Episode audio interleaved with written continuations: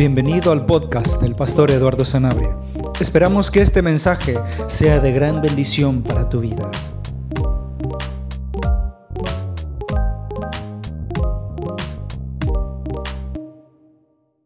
Buenas tardes a todos.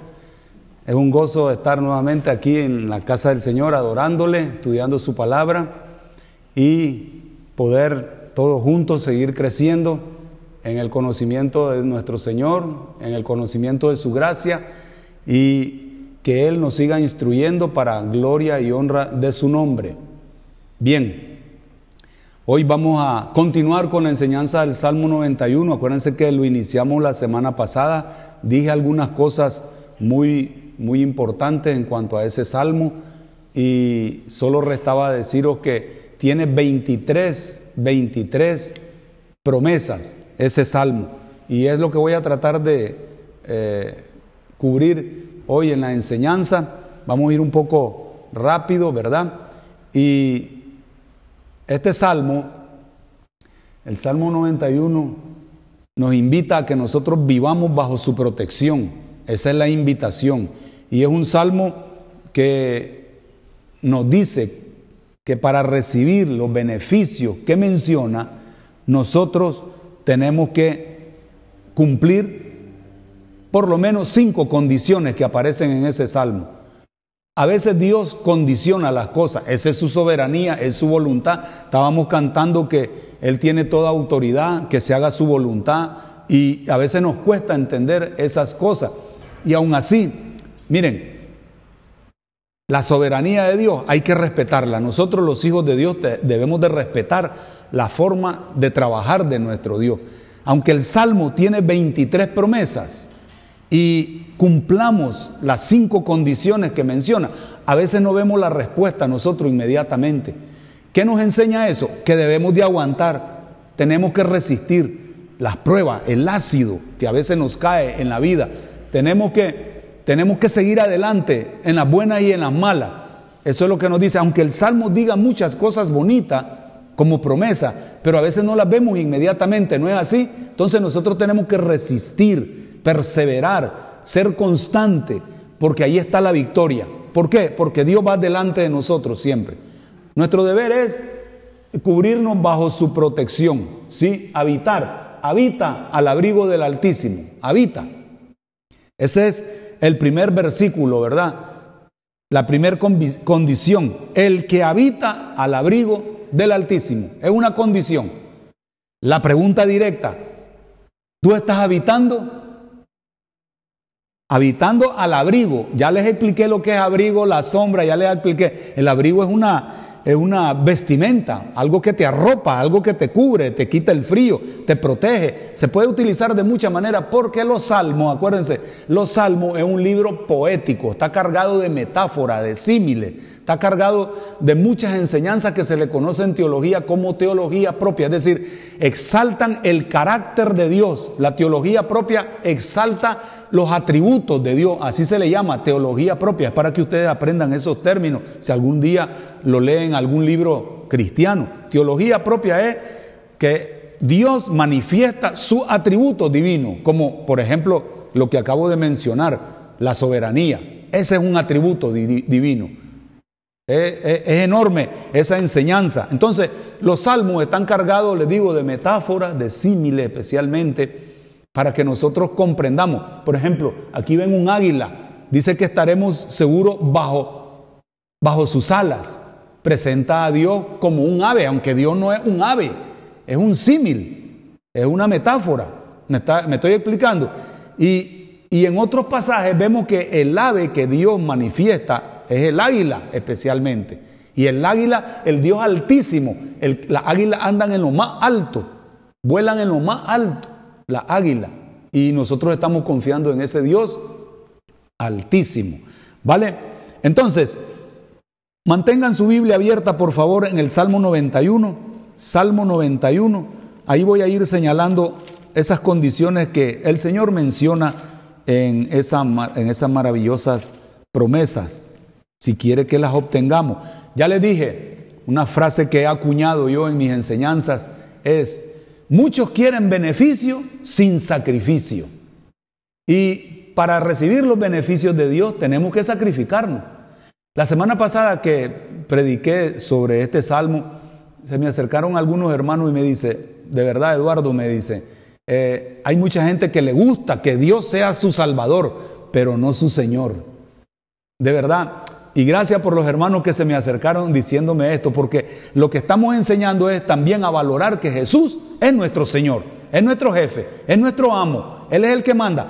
Por eso aparece aquí como el Todopoderoso, el Adonai, el jefe, el que manda, el que tiene la última palabra. ¿Ok? Entonces, a muchos no les gusta así someterse a la voluntad de Dios. Quieren llevar su cristianismo a su manera. ¿Sí? No a la manera de Dios. Entonces ahí ya estoy chocando yo con Dios, ¿sí? Ya no quiero habitar con Él. No quiero recibir sus instrucciones, no quiero recibir sus condiciones. Yo quiero llevar mi cristianismo a mi manera. Y no, señores, no debe de ser así. No, y no. ¿Ok? Entonces, el salmo empieza en el, en el primer versículo, está la primera condición, como se lo digo. El que habita al abrigo del Altísimo. El que habita. Y yo les hago la pregunta, ¿para qué? Para que reflexionemos. No es para acusaros, no, no, no, no. Ya les dije, el trabajo de acusador es el del diablo y yo no quiero nada con ese ser. Él acusa día y noche a los escogidos, dice el capítulo 12 de Apocalipsis. No, yo vengo aquí a ustedes a hacerles reflexionar, a, motivarles, a exhortarles muchas veces si estás o no estás. ¿Estás habitando al abrigo? Dice la otra condición, fíjense ustedes, dice el versículo 2 dice, diré yo a Jehová, esperanza mío y castillo mío. Y dice, aquí viene la condición, mi Dios, ¿en quién confiaré? ¿Tú estás confiando en Dios? Esa es la segunda condición, confiar. Acuérdense lo que ya había predicado antes, este tema de la confianza es tremendo también en la Biblia, especialmente los salmos, hablan de confiar en Dios. Confiar en Dios. Dice, unos confían en carros, otros en caballos, mas nosotros en el, en el nombre de Jehová tendremos memoria. Amén. Y aquí viene también el nombre, ahí van a ver ustedes, es la última condición que menciona este salmo. Y el nombre de Jesucristo, el nombre de nuestro gran yo soy, nuestro Señor. De ese tendremos memoria, que ellos confían en lo que quieran. Hay mucha gente que confía en el horóscopo, confía en la suerte, confía en los ídolos, confía en muchas otras cosas, en los políticos, ellos nos van a solucionar. No, la Biblia dice que nosotros, dice, diremos, diré yo a Jehová en primera persona, diré yo a Jehová, esperanza mía y castillo mío, mi Dios en quien confiaré. Amén, amén no tenemos a dónde más cogernos nosotros los hijos de Dios. No tenemos. Así es que confiar en Él. Esa es la segunda condición. La tercera condición aparece en el versículo 9. Fíjense ustedes. Dice, porque has puesto a Jehová, que es mi esperanza, dice el salmista. ¿Ok? Y dice, has puesto a Jehová, que es mi esperanza, al Altísimo, por tu habitación. Lo has puesto por tu habitación. ¿Tú lo has puesto? Tu habitación, tu morada, tu compañero de, de recámara. Imagínense ustedes qué bonito eso. Lo has puesto, dice, lo has puesto por tu habitación a Dios. Acuérdense que Dios ya está habitando en nosotros, somos el tabernáculo de nuestro Señor. Eso lo prediqué el viernes. El viernes estuve enseñando que nosotros somos el tabernáculo de Dios, la presencia perenne de Dios por su Espíritu Santo. El Espíritu está con nosotros todos los días por la eternidad, ya, como estábamos cantando. ¿Sí? Por la eternidad. Y no voy a mencionar las cinco cosas negativas que hacemos muchas veces con el Espíritu Santo. La, la positiva es que andemos llenos del Espíritu. Esa es la positiva. Las cinco malas que les enseñé, no lo hagan, por favor. Pero la, la buena es andar lleno del Espíritu. Andar nuestras lámparas llenas. Amén. Es mi responsabilidad en la gracia con responsabilidad si queremos ver los beneficios de nuestro Dios. Muy bien. Y en el versículo 14, ahí, ahí aparecen dos condiciones más. Noten ustedes, dice, por cuanto en mí en mí dice, ha puesto su amor. ¿Tú amas a Dios? Has puesto, ha puesto su amor. ¿Dónde están puestos tus ojos? ¿En Jesús? ¿El autor y el consumador de la fe?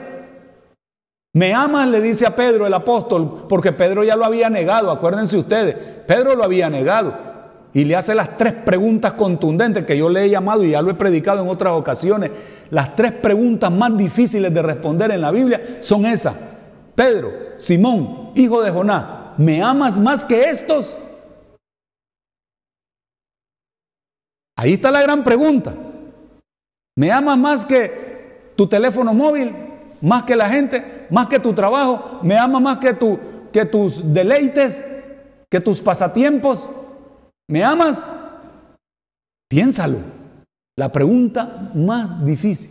Y le dice Pedro, como era Pedro, ustedes saben ya cómo era el, eh, el, apóstol Pedro. Sí, Señor, tú sabes que yo te amo. Al ratito pasó un tiempo y le vuelve a hacer la misma pregunta. Simón, hijo de Jonás, ¿me amas? Y Pedro me imagino que lo ha de haber quedado viendo. Pues si ya te respondí que sí, Señor. Es que así somos olvidadizos, tenemos amnesia espiritual muchas veces. ¿Me amas? ¿Me amas? Sí, Señor. Tú sabes que yo te amo, le dice. Apacienta mis corderos. Venga. Y pasa otro momento y le vuelve a hacer la misma pregunta. ¿Me amas? ¿Me amas? Y dice que Pedro se puso triste. ¿Por qué? Porque ha de haber pensado, el Señor no me cree. Es que a cada rato vivo, voy a decir esta palabra coloquial, tal vez se oye vulgar, es que a cada rato meto la pata. A cada rato. Y el Señor lleva mi registro. Y claro, el Señor lleva un registro de cada uno de nosotros. Y cuando metemos la pata, como decimos, ¿verdad? El Señor te está preguntando, ¿me amas o vas a seguir cometiendo esos mismos errores? ¿Me amas? ¿Me amas más que esto, que aquello? La gran pregunta, ¿verdad? ¿Me aman los que guardan mis mandamientos? Juan 14, 21, ahí se demuestra. El amor a Dios de verdad se demuestra, ¿saben qué? Estudiando la Biblia, memorizándola, aplicándola, ¿sí? Aplicándola a uno mismo y predicándola. Así se demuestra el amor a Dios. Entonces dice el 14, 91, 14 del Salmo, por cuanto en mí ha puesto su amor, no lo vas a traicionar, le vas a ser fiel como estábamos cantando hace un momento. Creo en tu fidelidad. ¿Y Él cree en nuestra fidelidad? Es una gran pregunta. Habita al abrigo del Altísimo si quieres vivir bajo bajo su bendición, porque esa sombra, esa sombra que ven ahí ustedes, esa es la sombra, el radio de bendición donde Dios quiere que nosotros moremos. Si tú te sales de ese radio de bendición, ya te estás rascando con tus propias uñas y llevas la vida cristiana a tu propia manera, a tu propia forma, no a la de Dios. Salte de ese radio y vas a ver que vas a andar, vas a andar vulnerable a que el enemigo te atrape, te destroce porque dejaste la sombra, te crees autosuficiente. No, está bien que vayan ustedes, necesitan a Dios, vayan a la iglesia. Ustedes sí, yo no, yo me puedo quedar en casa porque tengo muchas cosas que hacer, por decir una cosa. Ah, a la oración, no vayas a la oración, no ore, ¿para qué? Si Dios sabe que yo oro, ya te saliste del radio de bendición. Tengamos mucho cuidado con eso, de verdad. Estamos bajo la gracia, pero en la gracia hay que ser responsable. Pecaremos porque estamos bajo la gracia, dice el apóstol Pablo, en ninguna manera. Pécanos que se salen de ese radio de bendición, porque llevan su vida a su manera. Hacen lo que se les antoja. ¿Me estoy explicando, amados hermanos? Y son observaciones constructivas. No estoy acusando ni quiero hacer sentir mal a nadie, a nadie. Pero hay gente que se sale, se sale como el pueblo de Israel, recuerdan, lo he venido predicando también. ¿Qué dice Jeremías 2.13? Se lo aprendieron de memoria. Porque dos males hizo mi pueblo, dos nada más, nada más. Dos males, ¿cuáles fueron? Me dejaron a mí fuente de agua viva. Me dejaron, ¿ustedes les parece poco dejar a Dios? Ah, no, yo me, yo me, distancio, me alejo de Él. Yo, y, y, cavo mi propia cisterna. Y si cavaron su propia cisterna, cisternas rotas que no retienen agua, están vacíos.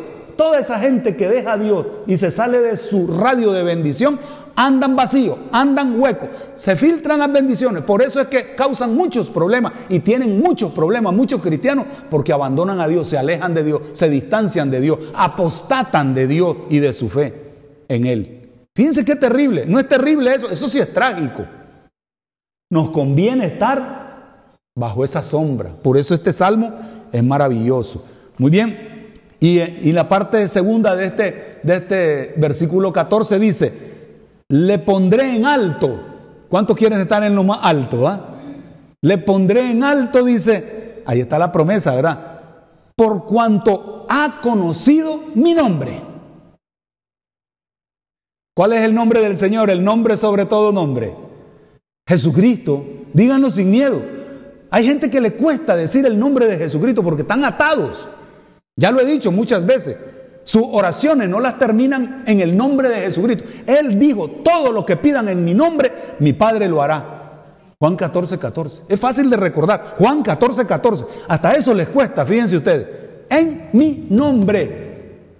Terminen bien las oraciones. Por eso a veces muchos no reciben nada porque solo dicen, te lo pido Dios, ya está. Amén. En el nombre poderoso de tu Hijo Jesucristo en el nombre de Jesucristo de Nazaret. Pueden ustedes añadirle más cosas. En ese nombre hay poder. El nombre de nuestro Señor, de Él tendremos memoria a cada rato en el nombre de Jesús, en el nombre de Jesús. No nos aburramos de pedir y decir esas cosas. Señor, te alabo en el nombre de Jesús, te glorifico, te agradezco en el nombre de Jesús, te pido esto, aquello. En el nombre de tu Hijo Jesucristo hay poder, porque Dios lo exaltó y le dio ese nombre, para que en el nombre de Jesucristo se doble toda rodilla que está en los cielos, en la tierra y debajo de la tierra, y que toda, toda lengua confiese que Jesucristo es el Señor. Amén. Por eso es que oramos en el nombre de Jesús, no lo olviden. Cuando estés orando con tu pareja y le dice, en el nombre de Jesús, porque se le olvida. Dile, en el nombre de Jesús. En el nombre de Jesús hay poder. Y solo en ese nombre hay salvación, dice la palabra de Dios. No hay otro nombre debajo del cielo dado a los hombres en que podamos ser salvos. Solo en el nombre de Jesús de Nazaret. Él fue el que murió en la cruz. Él fue el que resucitó entre los muertos. Él dejó la tumba vacía. Próximo domingo es domingo de resurrección, pero para nosotros todos los domingos son domingos de resurrección porque Él resucitó un primer día como hoy y por eso celebramos los cristianos, cantamos, aplaudimos, nos gozamos porque tenemos vida en el nombre de Jesús. ¿Me estoy explicando? Yo no necesito llegar el domingo de resurrección para hablar de la resurrección del Señor. Cada domingo lo celebramos. Nosotros, como les decía la semana pasada, cuando los cristianos nos morimos, sí lloramos, nos duele, hasta Jesús lloró por Lázaro, pero nosotros cantamos. Está el féretro ahí con el cuerpo presente, ¿verdad? Pero les cantamos. Y los que no conocen a Dios dicen, ¿cómo es que cantan en un velorio? Porque esa persona duerme, dice la Biblia, no está muerto, duerme y ya está en la presencia del Señor. Y por eso nosotros nos gozamos, porque en el nombre del Señor Jesucristo hay vida, hay poder, hay salvación. Amén, amados hermanos. Fíjense cuántas cosas podemos sacar de, de esos versículos. Bien, entonces les recuerdo que estando bajo la sombra, ¿ok? Les voy a poner esta imagen. Estando bajo la sombra, ahí está un hombre y una mujer, ¿verdad? La sombra, están estas 23 promesas. ¿Sí? Pero les recuerdo algo que les dije la semana pasada también. Estando bajo la sombra del omnipotente, omnipotente, ya se lo expliqué, todo lo puede. Puedes alabarle. Ahí debajo de ese radio de bendición, puedes alabarle, puedes agradecerle, puedes llorar, puedes conversar con él ampliamente, pedirle por tus necesidades, vaciarte con Él en cuanto a dudas, sentimientos encontrados, ansiedades, desahogarte de cosas que te frustran y agarrar o renovar nuevas fuerzas, nuevo ánimo para seguir adelante luchando en esta vida de la, de la mano de Dios. Amén. ¿Me estoy explicando? Eso es lo que la Biblia nos da a entender, vivir bajo su sombra. Ahí puedo hacer todo yo con mi Dios. Todo. ¿Sí? Unos días estamos contentos y alabamos y cantamos y, disfrutamos. Otros días estamos pasando pruebas. Todos estamos pasando esta pandemia dura, terrible, Parece una pesadilla, como les digo, pero nosotros estamos confiando en nuestro Dios y esperando en nuestro Dios en paciencia que Él nos va a librar según sus promesas que aparecen en este salmo, que no nos va a tocar esa peste, nos llega a tocar como, imagínense, hay muchos que están muriendo, muchos cristianos. Les tocó la peste destructora, aunque el salmo diga no entrará en tu morada, pero entró, no sabemos por qué, esa es la soberanía de Dios, pero yo en la sombra la disfruto, la disfruto y no le adjudico nada al enemigo, todo a Dios como Job Job perdió todo inmediatamente. Él ni sabía de, que el diablo era el que estaba haciendo eso. Pero le dio la gloria a Dios, porque Job era un hombre íntegro. Era un hombre que temía a Dios, dice la Biblia. Era un hombre que buscaba a Dios, adoraba a Dios, vivía bajo la sombra del omnipotente y por eso lo glorificó. Fíjense qué bonito. Bien. Ahora, este salmo, el 91, no pretende ser una panacea. Ustedes saben lo que es la panacea. Ni todos los salmos. Todos los salmos es un libro poético. Acuérdense, hay cinco libros poéticos en la Biblia. Job, Salmos, Proverbios, Eclesiastés y Cantar de los Cantares. Son libros poéticos. No los podemos interpretar literalmente. No. Hay que sacarle la sustancia a las metáforas, a los símiles, a las, parábolas, etc. ¿Sí? Entonces, los salmos ni el 91, ni el 23, ni el 121, etcétera, no pretenden ser una panacea. Panacea es que es el remedio, la cura para todos los males. No. Posicionalmente sí está la victoria posicionalmente en cada salmo, porque ya la tenemos. Pero en la experiencia, en el día a día, lo que se conoce como la teología de la práctica, nosotros en nuestro día a día sí somos salvos. Sí, Jesucristo, dice Isaías 53, se llevó todas las enfermedades y por su llaga fuimos curados. Pero esa es teología posicional, esa es una verdad. ¿La creen o no la creen? Pero nos seguimos enfermando. Y en la práctica, esa se le llama la teología práctica. Yo tengo que orar por mi sanidad. Tengo que esperar a Dios a que me sane. Tengo que poner mi fe en obra, en acción.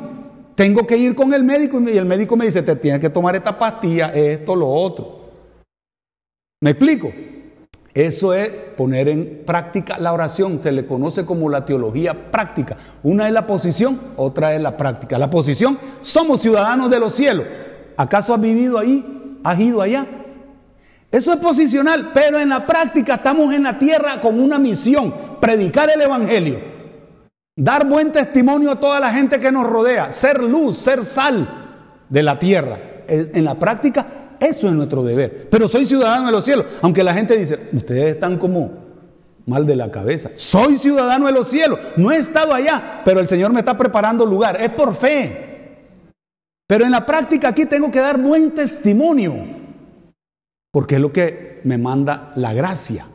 Qué bonito todo eso. Entonces les decía, este salmo no es una, no es una panacea, ni una vacuna espiritual que inmuniza contra todo mal. No, aunque tiene 23 promesas, ahora se las voy a dar rápidamente. ¿eh? Y, y menos nos enseña este salmo que nos exenta de tener problemas, dificultades. No, a nadie está exentando. No estamos exentos. En el mundo tendréis aflicción, lo dice el maestro. Pero confiad, dice. ¿En qué vamos a confiar? En Él. Confía, yo he vencido al mundo. Es un salmo que te ubica. Es un salmo, este y muchos otros salmos parecidos, que te hace comprender que aunque tengamos dificultades, contamos con un Dios que nos promete echarnos la mano para que estemos tranquilos, estemos estables, sin desesperarnos y seguros, sabiendo que todo lo desagradable que nos pasa en la vida ayuda para bien. A los que amamos a Dios, todas las cosas ayudan para bien. Romanos 8. ¿Lo creen o no lo creen eso? Y a veces nos rascamos la cabeza así decimos, pero ¿por qué me pasa esto a mí si soy más fiel que Job? ¿Ah? Pues así es, así es la vida cristiana, pero te hace estar estable, tranquilo, sereno, en paz, ¿vale? Porque sé que Dios va delante de mí. El salmo está cargado de amor de Dios. Este salmo está cargadísimo de amor, de bondad y de misericordia de Él. ¿Para qué? Para que nosotros descansemos en Él. Él es como nuestra almohada. Él es nuestra paz. Él nos mantiene viva nuestra fe. Fíjense, porque en las pruebas la fe se atiza. En la prueba la fe como que, que, agarra más fuerza, fíjense ustedes. Y, y la confianza en Él se aumenta también. O sea que las pruebas, bienvenida, como lo decía el viernes yo. Bienvenida a las pruebas. ¿Por qué? Porque me empujan a estar cerca de Dios. ¿Sí? Y no, no para estar murmurando como el pueblo de Israel en el desierto, quejándose, ¿sí? reclamándole a Dios a cada rato de todo y queriendo volver a la carne. Queremos carne de Egipto, el pescado lo teníamos de balde allá. No, cuando nosotros estamos en Cristo, las pruebas las recibimos en gratitud y las recibimos con gozo, como dice Santiago 1. Tened por sumo gozo cuando os halléis en diversas pruebas. ¿Por qué? Porque el gozo es un fruto del Espíritu. Y cuando andas lleno del Espíritu, vas a manifestar amor, gozo, paz, paciencia, benignidad, bondad, fe, mansedumbre y templanza. Contra tales cosas no hay ley. Lo vas a manifestar en el desierto, en ese túnel largo que no le vemos la luz, en esa tormenta tan negra con chaparrones inmensos, en esas olas que se levantan Sí, pero el Señor ha prometido, crucemos al otro lado. Vamos a pasar este desierto. Muchos no lo creen, ahí se quedaron postrados. No confiaron en el Señor.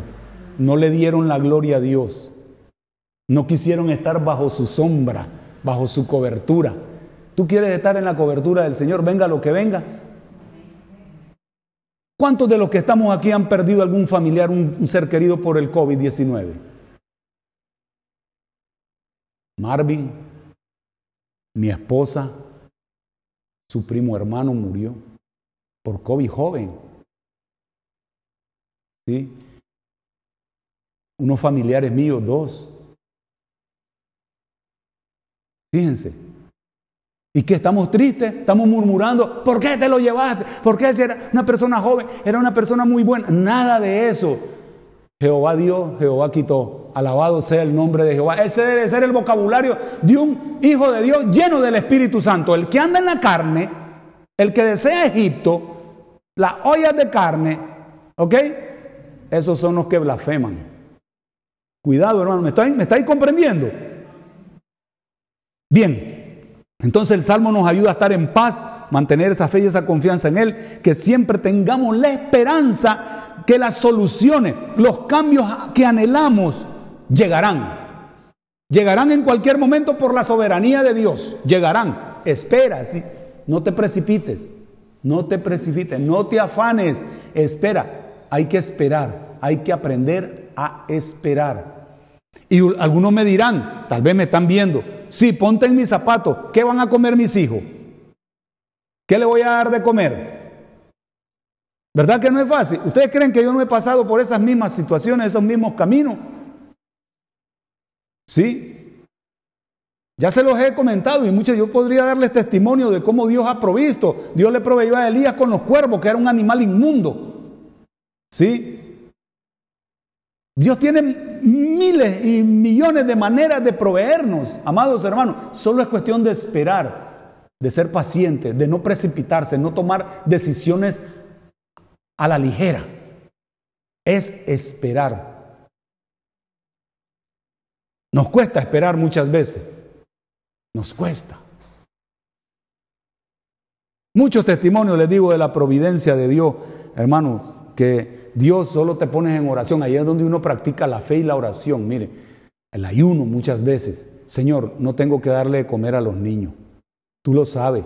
Tú sabes de antemano ya lo que necesito, Señor. Tú sabes. Me voy a evangelizar con un compañero que tenía en el equipo de evangelización. Nos vamos a evangelizar. Y me dice mi compañero, sentémonos un rato a descansar en un parque. Vale, yo voy a ir a, tomar agua, aquí espérame, y, me dejó su mochila en el parque. Y de repente vino un viento recio y el viento arrastró un papel, era un billete de a 20 euros. Bueno, no era de euro, eran 20 libras, vivía en Inglaterra, yo en Londres. A mis pies llegó ahí. Y ya tuve para darle comer a mi esposa, a mis hijos. Fíjense usted, que así provee Dios. Yo no sé si es la forma de proveer para todo mundo, pero así me lo proveyó a mí. Y a ti te puede, tú puedes tener otro testimonio también igual. ¿Sí? Cosas que suceden así, que no tienes nada y de repente Dios, ahí está, mire, es casualidad esa, cuando ya has orado, no te has desesperado, no has caído en el afán, no has caído, ¿me, me, entiendes? Entonces Dios se manifiesta. Dios se manifiesta, amados hermanos. Y les digo, pasaría todo, todo el rato, pasaría dándoles testimonios similares a los que me han pasado sobre eso. Gloria sea a Dios. Él da la solución y los cambios anhelados en cualquier momento porque yo he estado fiel, confiando en Él, pensando en que Él, Él va a galardonarme si yo he ejercitado especialmente la paciencia, la oración, el ayuno y la perseverancia. Oiganlo bien. Entonces, cuando hay constancia en la búsqueda diaria a Dios, con su palabra, en la alabanza, en la gratitud, cuando practicamos la oración, Dios se manifiesta. ¿Ok? Entonces, este salmo, este salmo, yo he escrito esto y puedo alargar la lista y ustedes me podrían ayudar. Este salmo es para gente que tiene movilidad limitada, gente que anda en sillas de ruedas. Este salmo les ayuda, te consuela te fortalece. Este salmo está escrito para personas de la tercera edad, que muchas veces muchos ni les ponen atención, pero Dios sí te pone atención. Pero ven a refugiarte a Él, sí, ven a buscarlo a Él, como les puse las condiciones. ¿Lo amas? ¿Crees en su nombre? ¿Estás habitando con Él? ¿Has hecho con Él tu habitación? Qué bonito es. Es para gente emprendedora para esos que dudan, ahí está el salmo. Es para gente que vive sola. Ahí está Dios acompañándote. Tres guerreros, Padre, Hijo y Espíritu Santo, están contigo, un solo Dios. ¿Lo creen o no lo creen?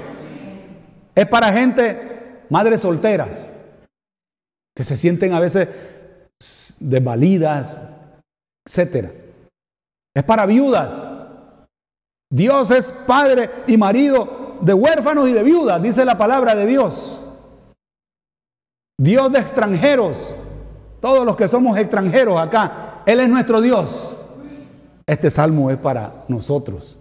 O sea, para todo mundo. Es para, es para gente desilusionada. Es para gente enferma. Es para gente que está cansada de la misma rutina agobiante de la vida.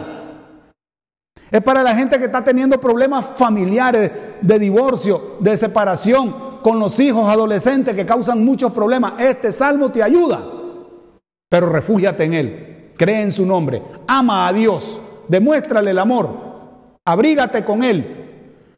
Es para gente que está desahuciada. Él te da aliento, Él te fortalece. Este salmo es para la gente enlutada también. Dios, Dios te va a consolar. Por eso el Espíritu Santo el acompañante que tenemos, su nombre en griego es el paracleto, el que está al lado tuyo para consolarte, para fortalecerte, para animarte. Amén, amados hermanos. Pero también este le digo, la lista se puede alargar. Yo pasaría también todo el rato hablando de para quién es este salmo, es decir, para toda la humanidad, para hablar pronto. ¿Sí? Pero también es para gente sana. No vayan a creer que solo para los enfermos, solo para los... No, no, no para, para los que andan en pecado. No, no, no. Es también para los que estamos sanos. ¿Cuántos le dan gracias a Dios que están sanos?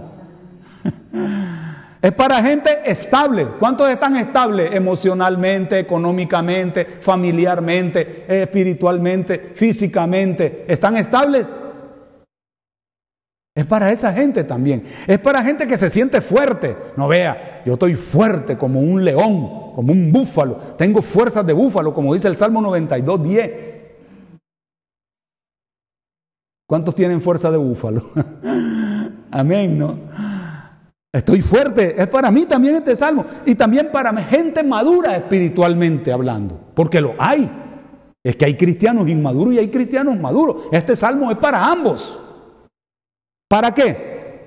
para mantenernos firmes, con optimismo, en victoria, seguros, confiados en Dios diariamente y para dar buen testimonio en la familia, en la iglesia, en la sociedad, en tu trabajo, en tu colegio, en la universidad, donde te mueva. Para eso está este salmo, para dar buen testimonio, hablado y vivido delante de todo el mundo. Amén. Entonces, hay 23 promesas, 23 promesas que Dios ha puesto ahí a nuestro alcance. Son promesas condicionadas, acuérdense de eso. No son automáticas, no son así que solo abres la Biblia y ya está. Yo he conocido gente que me dice, yo duermo con mi, eh, eh, con mi almohada, debajo de mi almohada, con la Biblia abierta en el Salmo 91. Como que el tenerla abierta en ese salmo tiene poderes. No, el que tiene el poder es Dios. El Dios, el Dios de la Biblia, ¿sí? Él es el que nos promete esas cosas, al, que hay que invocar y pedir socorro y auxilio. Es a Él, no que tome la Biblia como un amuleto yo. Imagínense ustedes, una mentalidad pagana. No, señores, no. Esto es papel y tinta nada más. Lo que hay que extraer es el mensaje poderoso que tiene. Mis palabras son vida y espíritu. Son poderosas, dice Jesucristo. ¿Ok? Muy bien. Todas las promesas que le voy a poner aquí ahora, las 23, las he puesto en primera persona para que las hagas tuyas. Para que tú las agarres y di, esto es para mí. Esto es para mí. No estés pensando, uh, este es para el bandido este o para la bandidita aquella. No, no, no, no, no. Es para mí. Amén. Todas en primera persona para que tú digas, gracias Señor, porque esto lo has dejado para que yo lo disfrute, para que yo lo viva, para que yo descanse en ti. Venga lo que venga, pase lo que pase. Muy bien. Entonces, vamos una a una. Acuérdense, van en primera persona. Les recomiendo, como siempre, que las memoricen, las practiquen la compartan con gente que sabe que necesita una palabra de aliento. Sí, de verdad. Y hay mucha gente desalentada hoy en día. Pues todo este salmo nos conforta, nos alienta, nos motiva. ¿No es así, amados? Entonces vamos allá, vamos una por una, rápidamente, no voy a dar explicaciones. Son 23 promesas, a las tuyas, tuyas. Y vívelas, disfrútalas. Número uno, el que habita al abrigo del Altísimo, ahí está la primera promesa, está en su rayada. Moraré bajo la sombra del Omnipotente. Moraré. Ya está. ¿Quién decide, sí, estar bajo la sombra? Tú. ¿Se acuerdan cómo terminé el, el mensaje de la semana pasada? Ruth la Moabita se vino, dice, a amparar bajo la cubierta de Dios. Dejó todo y se vino a amparar bajo la sombra de Dios. Ruth la Moabita. Jesucristo, nuestro Señor, fíjense, tomando la forma de un ave también, a los pobladores de Jerusalén, donde estaba la raíz, vamos a decir, la mata, la cepa de los religiosos más grandes de su época. Ahí estaba el templo. Y dice, Jerusalén, Jerusalén, que matas a los profetas y a los que te son enviados. ¿Cuántas veces quise como la gallina eh, cubrirte bajo mis alas y no quisiste? No quisiste. Es decisión de cada, de cada quien. ¿Quieres o no quieres estar bajo esa sombra? Es decisión de cada quien. Dice, morará bajo la sombra del omnipotente. Wow. Segunda promesa, Esperanza mía. ¿Es tu esperanza el Señor? Esperanza mía. Está en primera persona, mía. No estés pensando en el otro, en ti. Esperanza mía. Amén, amados. Hazlo tu esperanza. El que espera, miren, hay un refrán común popular que dice, el que espera desespera. Eh, no, nosotros los cristianos esperemos hasta el final a ver cómo, cómo termina esto. esto. Siempre a los cristianos, aunque sea larga la espera, llega a buen puerto. Todo llega a buen puerto. ¿Cuánto lo creen? Esperanza mía. Está en el versículo 2. Ah, esto quieren decir los versículos donde se encuentran. Mire, esta es la primera parte del segundo versículo. Tercera, castillo mío. Ustedes saben lo que es un castillo, una fortaleza. Allí no entra nadie sin permiso. Pues así estamos nosotros resguardados con nuestro Dios. Castillo mío. Ustedes han oído ese canto que escribió el, protestante Martín Lutero. Castillo fuerte nuestro Dios. ¿Lo han oído ese, ese himno? Es muy famoso. Es castillo. Él, él, nos libra, nos protege, nos resguarda. Ese es nuestro Dios. Por eso hacemos este salmo nuestro, mío. Cuarta, mi Dios, mi Dios. ¿Sí? Mi Dios. ¿Es tu Dios Jesucristo? Jesucristo es Emanuel, Dios con nosotros. Hebreos 13:8 dice, Jesucristo es el mismo ayer y hoy y por siempre. ¿Lo cree o no lo cree? Él es nuestro Dios. A mucha gente le cuesta decir, siendo, dicen que son cristianos y le preguntan, ¿cómo se llama tu Dios? Mm, se quedan así como pensativos, mm, voltean la mirada. Yo a, todos los que toman el discipulado aquí en la iglesia, cuando lo tomábamos antes de la pandemia, les enseñé, cuando te pregunten, ¿cómo se llama tu Dios en el que tú crees? ¿Cómo se llama? Jesucristo, sin miedo, sin titubeo, sin vacilar. ¿Cómo se llama al, al, Dios que tú adoras? Jesucristo, con todas las letras. Mi Dios, mi Dios. Cinco, mi confianza. Otra vez aparece esa palabra. ¿En quién estamos confiando? Realmente, mi confianza. Mi dinero, raíz de todos los males, el amor al dinero. Raíz de todos los bienes, el amor a Dios. Por lógica. Me librará del lazo del cazador. Dice el versículo 3, fíjense ustedes, Él te librará del lazo del cazador. Eso quiere decir que hay alguien detrás tuyo, ¿ok? Que te quiere echar un lazo para destruirte. Puede ser un vicio, un, un, una tentación sexual, puede ser una tentación al dinero, una tentación al poder. Cuidado, Él me librará siempre y cuando estés bajo la sombra. Cuando tú te sales de ese radio de bendición, andas a expensas del enemigo, a merced del enemigo. Y por supuesto, tarde o temprano vas a caer. El siguiente, el sexto, me librará de la peste destructora. Y como les decía, como les decía, ¿y qué tal si te llega la peste destructora? El salmo no es una vacuna para que nosotros no seamos contaminados de, del coronavirus. Si llega, ya sabemos qué hacer. Gracias Dios. Tú diste, tú quitaste. Alabado sea tu nombre. Ese es el comportamiento, la conducta que quiere ver Dios en sus hijos.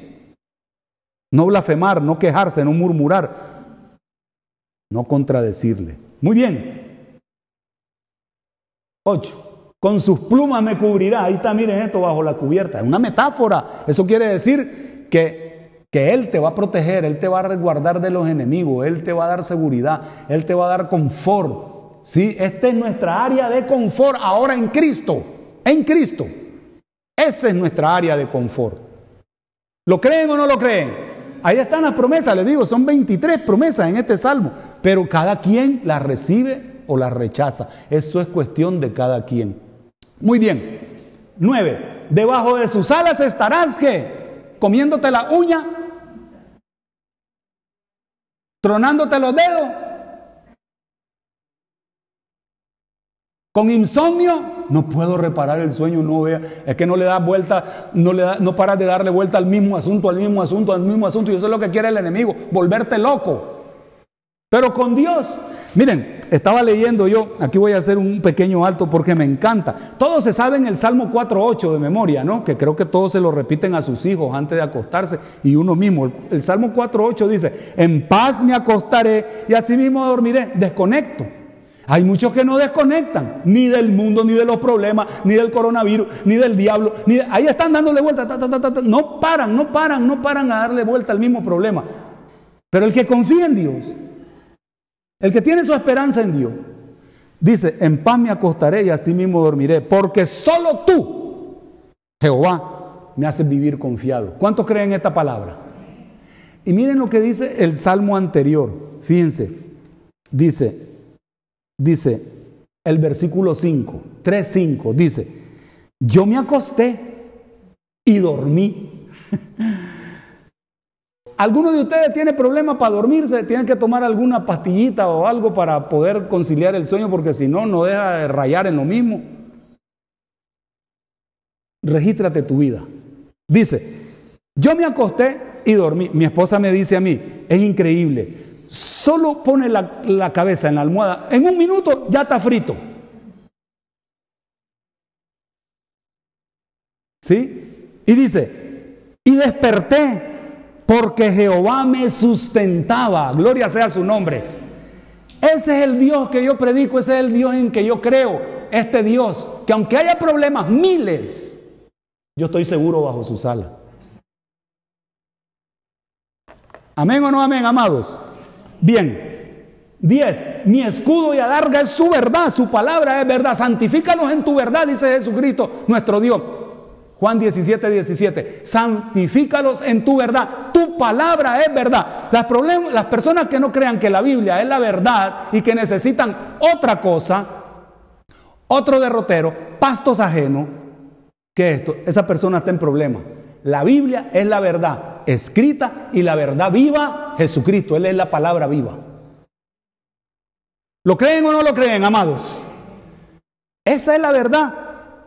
Escudo, un escudo metálico que te protege de, todas las flechas, las lanzas, los golpes, los ataques que tenían en la guerra. Y alarga, alarga es un escudo hecho de cuero, cuero duro, duro también. O sea, tenemos doble protección, doble escudo. Yo creo que se refería a las dos alas del ave. Fíjense. Ese es nuestro Dios. Qué bendito nuestro Dios, ¿verdad? ¿Cómo me voy a querer salir de ese radio de bendición? Por eso digo yo, ¿cómo es que esta persona dice que es cristiana y mira cómo actúa, mira cómo habla, mira cómo vive, mira cómo se conduce, mira su testimonio? Oye, es contradictorio, es incoherente que diga que es hijo de Dios y anda alejado de la sombra del radio de bendición de nuestro Dios. No puede ser eso.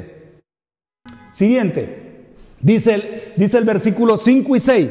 El versículo 5 y 6 dice, no temeré, ahí está la promesa, no temeré el terror nocturno no temeré ni saeta que vuela de día, porque esa palabra temeré en esos dos versículos afecta al resto de los textos. No temeré el terror nocturno, ni saeta que vuele de día, saeta venenosa, saeta de fuego.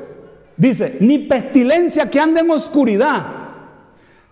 Muchos, muchos estudiosos de la Biblia dicen que se refiere a los demonios que operan en las noches. No temeré, sí, Ahí está mi Dios protegiéndome. Dice, ni mortandad que en medio del día destruya, como el coronavirus, como la delincuencia organizada, etcétera.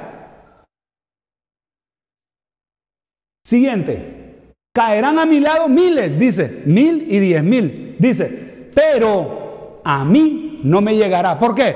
Porque estoy bajo la cubierta de su sombra omnipotente.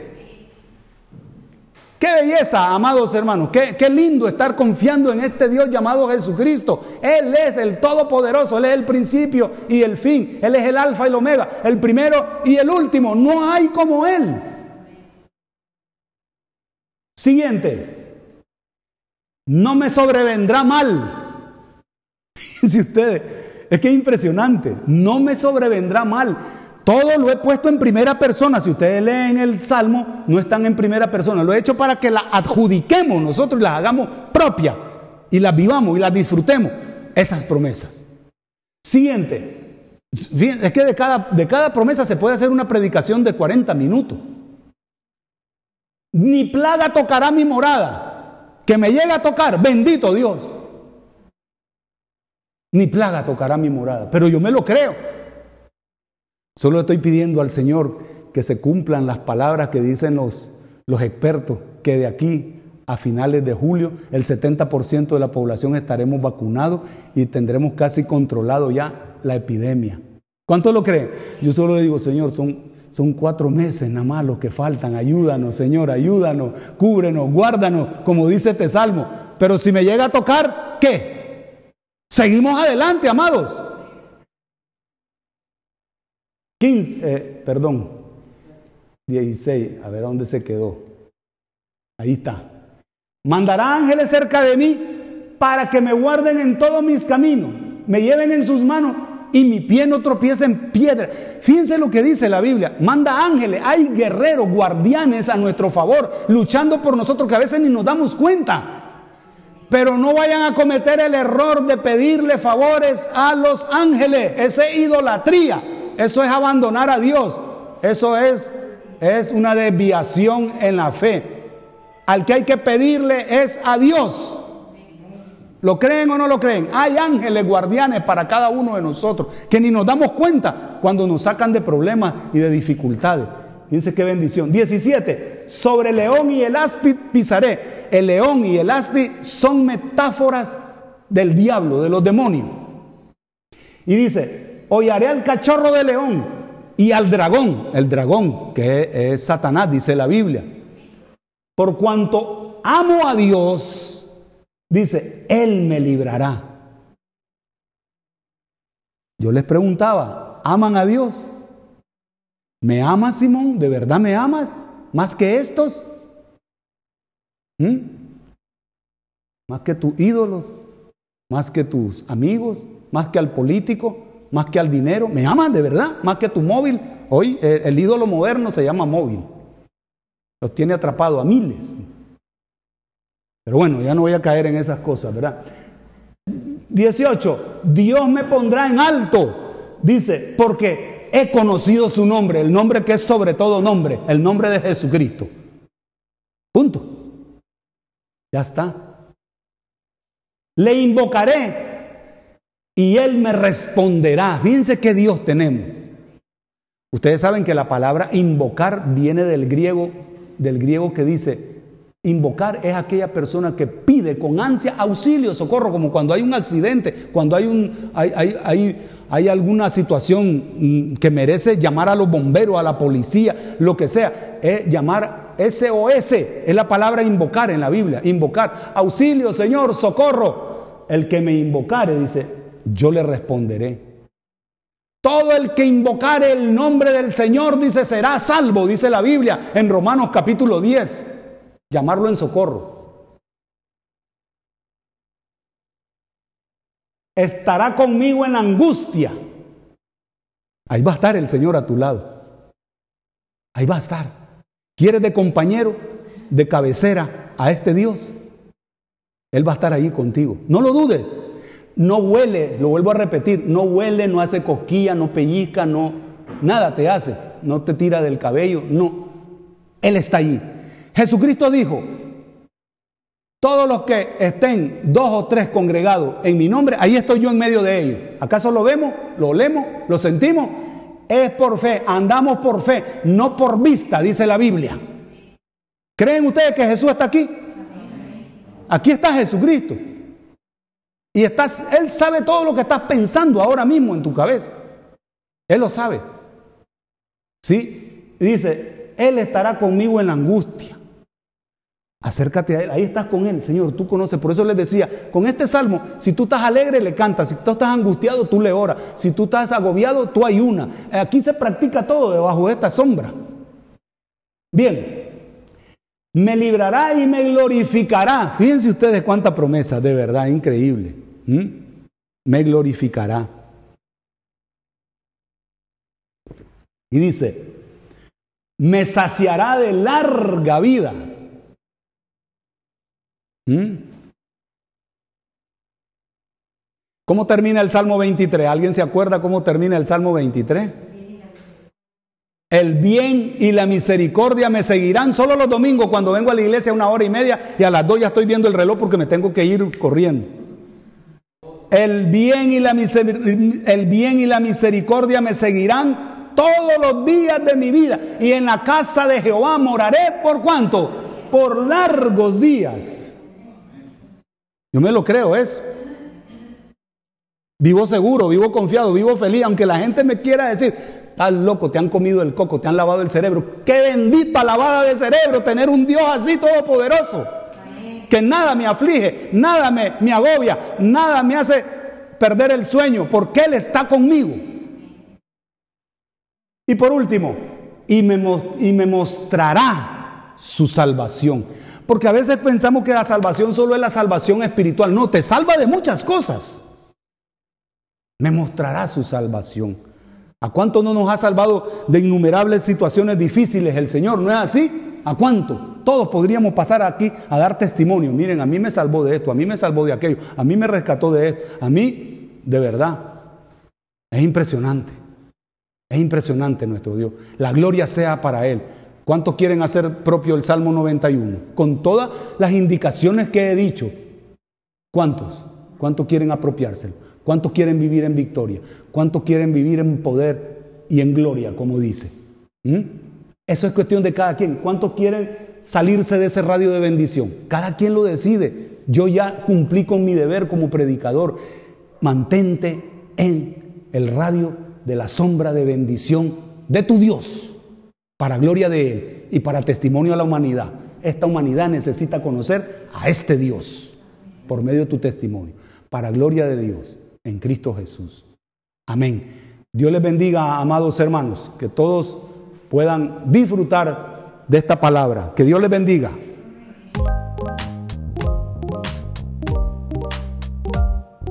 Gracias por haber escuchado este mensaje. Recuerda compartirlo con tu familia y amigos. Esperamos que haya sido de gran ayuda para seguir edificando tu vida.